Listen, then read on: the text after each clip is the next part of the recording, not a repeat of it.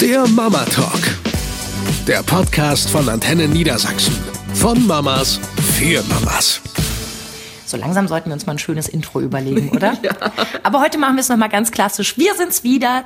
Sabrina und Wenke. Und heute reden wir über das Thema, ähm, wie man sich als Mama informiert, äh, wenn man schwanger ist, das Kind da ist und Fragen beantwortet haben möchte, die einem der Arzt oder Freunde möglicherweise nicht beantworten können. Oder die einem zu peinlich sind, um sie wirklich mal öffentlich zu fragen. Das kommt ja, ja auch dazu. Das Internet ist ja der Tummelplatz für die peinlichen Fragen. Ja, ne? ja wobei nicht immer.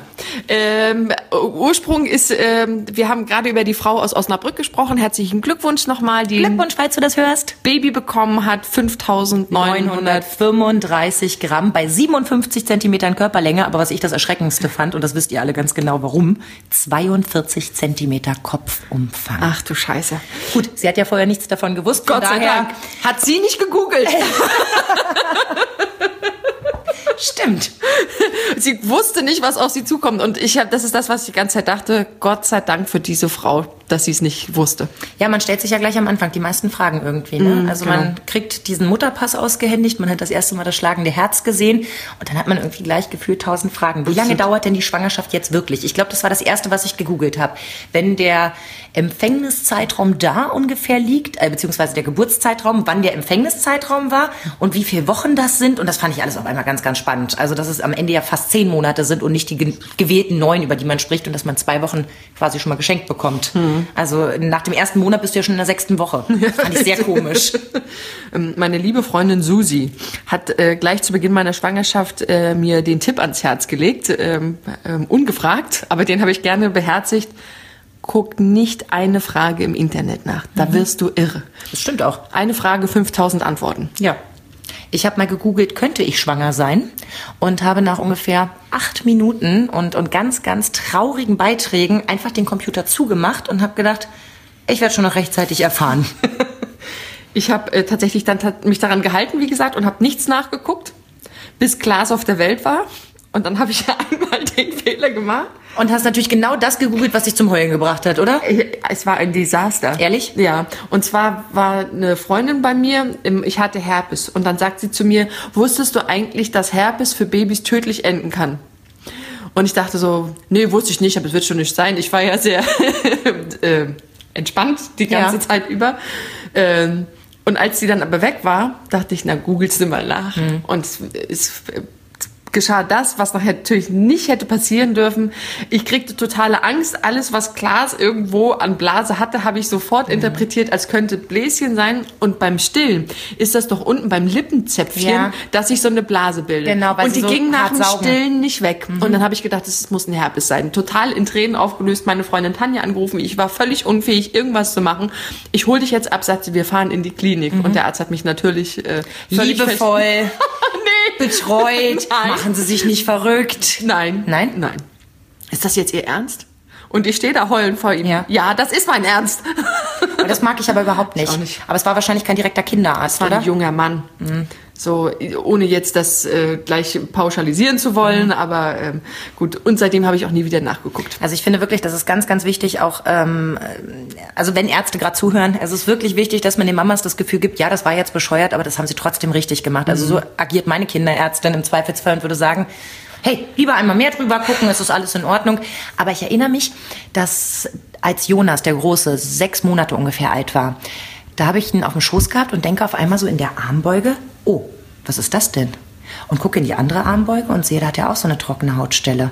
Und ich gucke meinen Mann an und sage, Schatz, unser Kind hat Neurodermitis.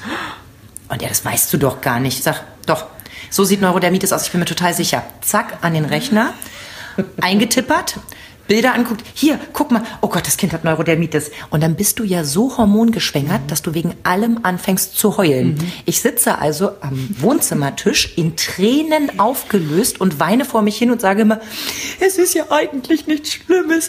Es gibt ja so viel Schlimmeres, aber das Kind hat Neurodermitis.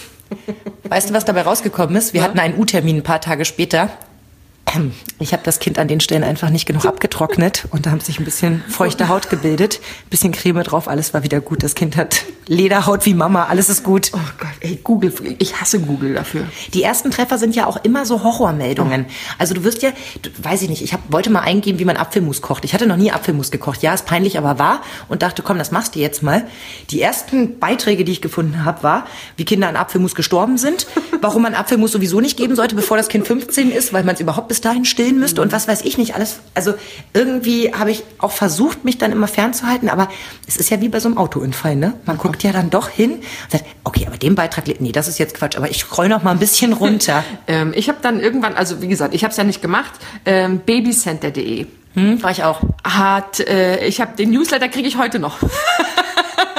Und die geben halt immer so nützliche Tipps, die ich echt extrem cool fand. So ähm, wie man Babys, also was man versuchen kann, damit das Baby schläft und so. So, so hatte ich immer Antworten auf meine Fragen, ohne in irgendwelchen Foren unterwegs sein zu müssen oder fragmama.de oder was auch immer. Es gibt da ja so tausend Internetseiten. Und wirklich seit dieser Herpesgeschichte war ich so geheilt, ähm, dass ich dachte, hey, tust dir einfach nie wieder an. Und das habe ich auch nicht gemacht. Also ich hatte ähm, zwei Bücher.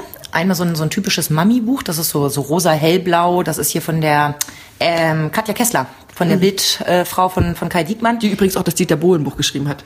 die selber relativ trainiert ist mit vier Kindern und einen ziemlichen Überblick darüber hat, was da kommt. Und da waren echt ein paar gute Sachen dabei. Ich mochte zum Beispiel ganz besonders den Teil, wo sie schrieb, ähm, gewöhnen Sie sich heute schon daran, dass nach der Geburt viele fremde Menschen in viele ihrer Körperöffnungen gucken werden. Das klingt jetzt ganz ekelhaft, hat sich aber sehr festgesetzt bei mir im Kopf und hat mich sehr entspannt gemacht, weil es wirklich So ist. ja, und äh, auch wenn du gerade ein Kind bekommen hast, du möchtest nicht jedem ungefragt irgendwelche Dinge zeigen, die ihn gefühlt nichts angehen. Ja. Und ähm, das hat mich sehr entspannt. Und dann hatte ich noch so ein Buch, das nannte sich Schwangerschaftskalender. Das mochte ich sehr gerne. Da konnte man selber immer eintragen, was einem gerade so durch den Kopf geht. Und ich war so aufgeregt, ich hatte mich so gefreut. Wir hatten uns wirklich lange auf dieses Wunschkind gefreut und nun, nun wuchs es in meinem Bauch heran und alles war ganz wunderbar. Und da waren dann immer so Sachen drin, so geht es ihrem Baby, so geht es ihnen. Und da waren dann so Kleinigkeiten drin, wenn sie jetzt so ein leichtes Sodbrennen haben, keine Sorge und so weiter. Da waren auch schon so ein paar Kleinigkeiten drin. Aber du kriegst halt ja auch viel äh, ungefragt. Also zum Beispiel in der Apotheke, wenn du dir irgendwas holst, kriegst du sofort dieses Familienmagazin in die Hand gedrückt. Und natürlich blätter ich das dann durch und bleibe dann hängen bei, was machen sie eigentlich äh, bei plötzlichem Kindstod?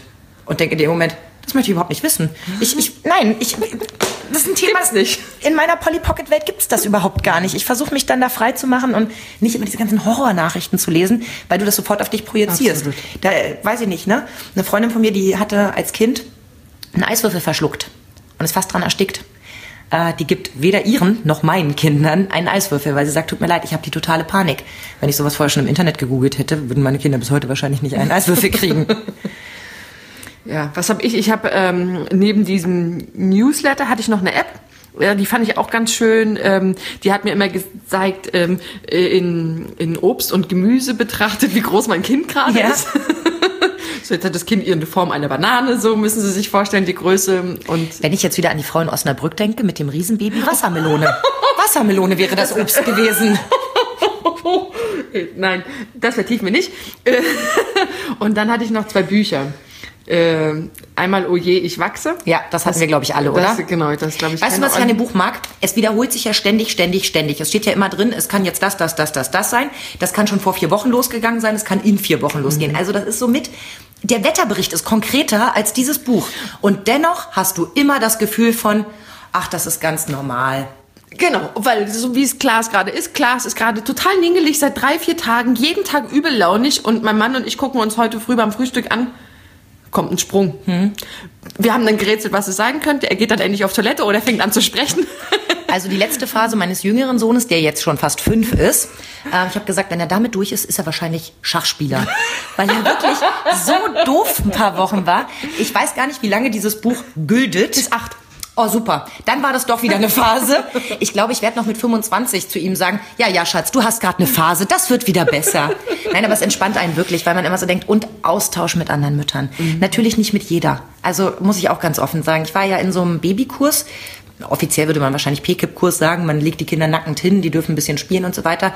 Für mich war es vor allem ein Treffpunkt, um Mütter kennenzulernen und erstmal verbindet dich ja nur, dass du Kinder im selben Alter hast, aber zum Glück triffst du immer wieder dazwischen auf Frauen, die ähnlich ticken wie du und die sich auch mal ganz offen erzählen, wie blöd ihr Kind gerade ist oder was, es, was wir glauben, was es gerade hat und die dich auch mal beruhigen. Wenn du selber sagst, guck mal hier, ähm, der hat da sowas an der Hand, ja, machst ein bisschen Bipanthen drauf, wenn es nicht besser wird, kannst du ja nächste Woche immer noch zum Arzt. Also ich finde immer noch, der direkte Kontakt mit Müttern und auch mit eigenen Müttern, die man nochmal so um Rat fragt, das ist mir immer noch lieber, als Dr. Google zu fragen, weil da kommt am Ende immer irgendwas ganz Schreckliches Das raus. stimmt wohl. Ich hatte leider nicht so viel Glück. Während ich mit Klaas nach zwei oder drei Wochen schon durch halb Deutschland äh, gefahren bin, hatten die Mütter es geschafft, mal zum Rewe gegenüber zu gehen. Und dementsprechend sind die halt auch mit mir wie eine Aussässige umgegangen. Wie kann man denn mit seinem Kind? Ja, das ist unter Müttern manchmal so, ich sag mal, umso größer die Auswahl, umso besser. Ich hatte neun zur Auswahl und ich sag mal, vier von denen sind noch sehr, sehr enge Freundinnen und überleg mal, unsere Kinder werden jetzt sieben. Und äh, wir unterstützen uns halt immer noch. Und wenn die Kinder ganz, ganz blöd sind, geben wir sie auch mal beim anderen ab. Da kann Google nämlich überhaupt nicht helfen. So. Also, am Ende muss natürlich jeder selber wissen, was er rauskriegen will. nicht Google fragen. Macht euch nicht kaputt. Das meinte ich damit. Was er wissen will, aber fragt nicht Google. Ja. Fragt jemand, der sich mit sowas auskennt. Zum Beispiel eure Mama. Die weiß es sowieso am besten. Oder ein Arzt. Das funktioniert auch super gut. Es sei denn, man gerät an so einen wie dein. Ja, ist das aber- jetzt hier ernst? Aber zum Beispiel meine Kinderärztin, um das abschließend als Tipp auch nochmal mitzugeben, die hat ähm, mich davor gewarnt, Klaas ähm, Wiener Wurst zu geben. Sagt, und wenn dann ohne Pelle. Mich gefragt, ob ich schon mal vom Bockwursttod gehört habe. Wenn ich das gelesen hätte, wäre ich durchgedreht. ja, ich kenne das auch, dass man sie halt in der Mitte halbiert und erst dachte ich, hä? In der Mitte halbieren, bis Mhm. ich begriffen habe, längst, nicht quer, ich Vollidiot. Genau. Damit im Prinzip das nicht am ganzen Stück, weil sie sagt, das kriegt man nicht raus. Und mit dem Weintrauben ist es dasselbe. Das sind Sachen, es ist gut, wenn man das mal gehört hat. Genau. Aber, Aber um mehr Google nicht. es nicht. Sonst Nein. triffst du nämlich auf die Leute, denen es passiert ist. Und, Und siehst die Bilder dazu und das vergisst du deinen Lebtag nicht. Ja. Dein armes Kind kriegt nie eine Wiener Wurst und nie eine ja, Weintraube. Ich sehe uns schon unsere Kinder in dieser Packfolie einwickeln. Wir haben da einiges gelesen, Schatz. genau. Insofern, also fragt liebe Menschen um euch rum, Freunde, Ärzte. Und wenn ihr euch wirklich Sorgen macht, dann immer einfach zum Arzt. Das ist deren Job und die kennen hysterische Mütter wie uns. Tschüss. Ciao. Eine Produktion von Antenne Niedersachsen.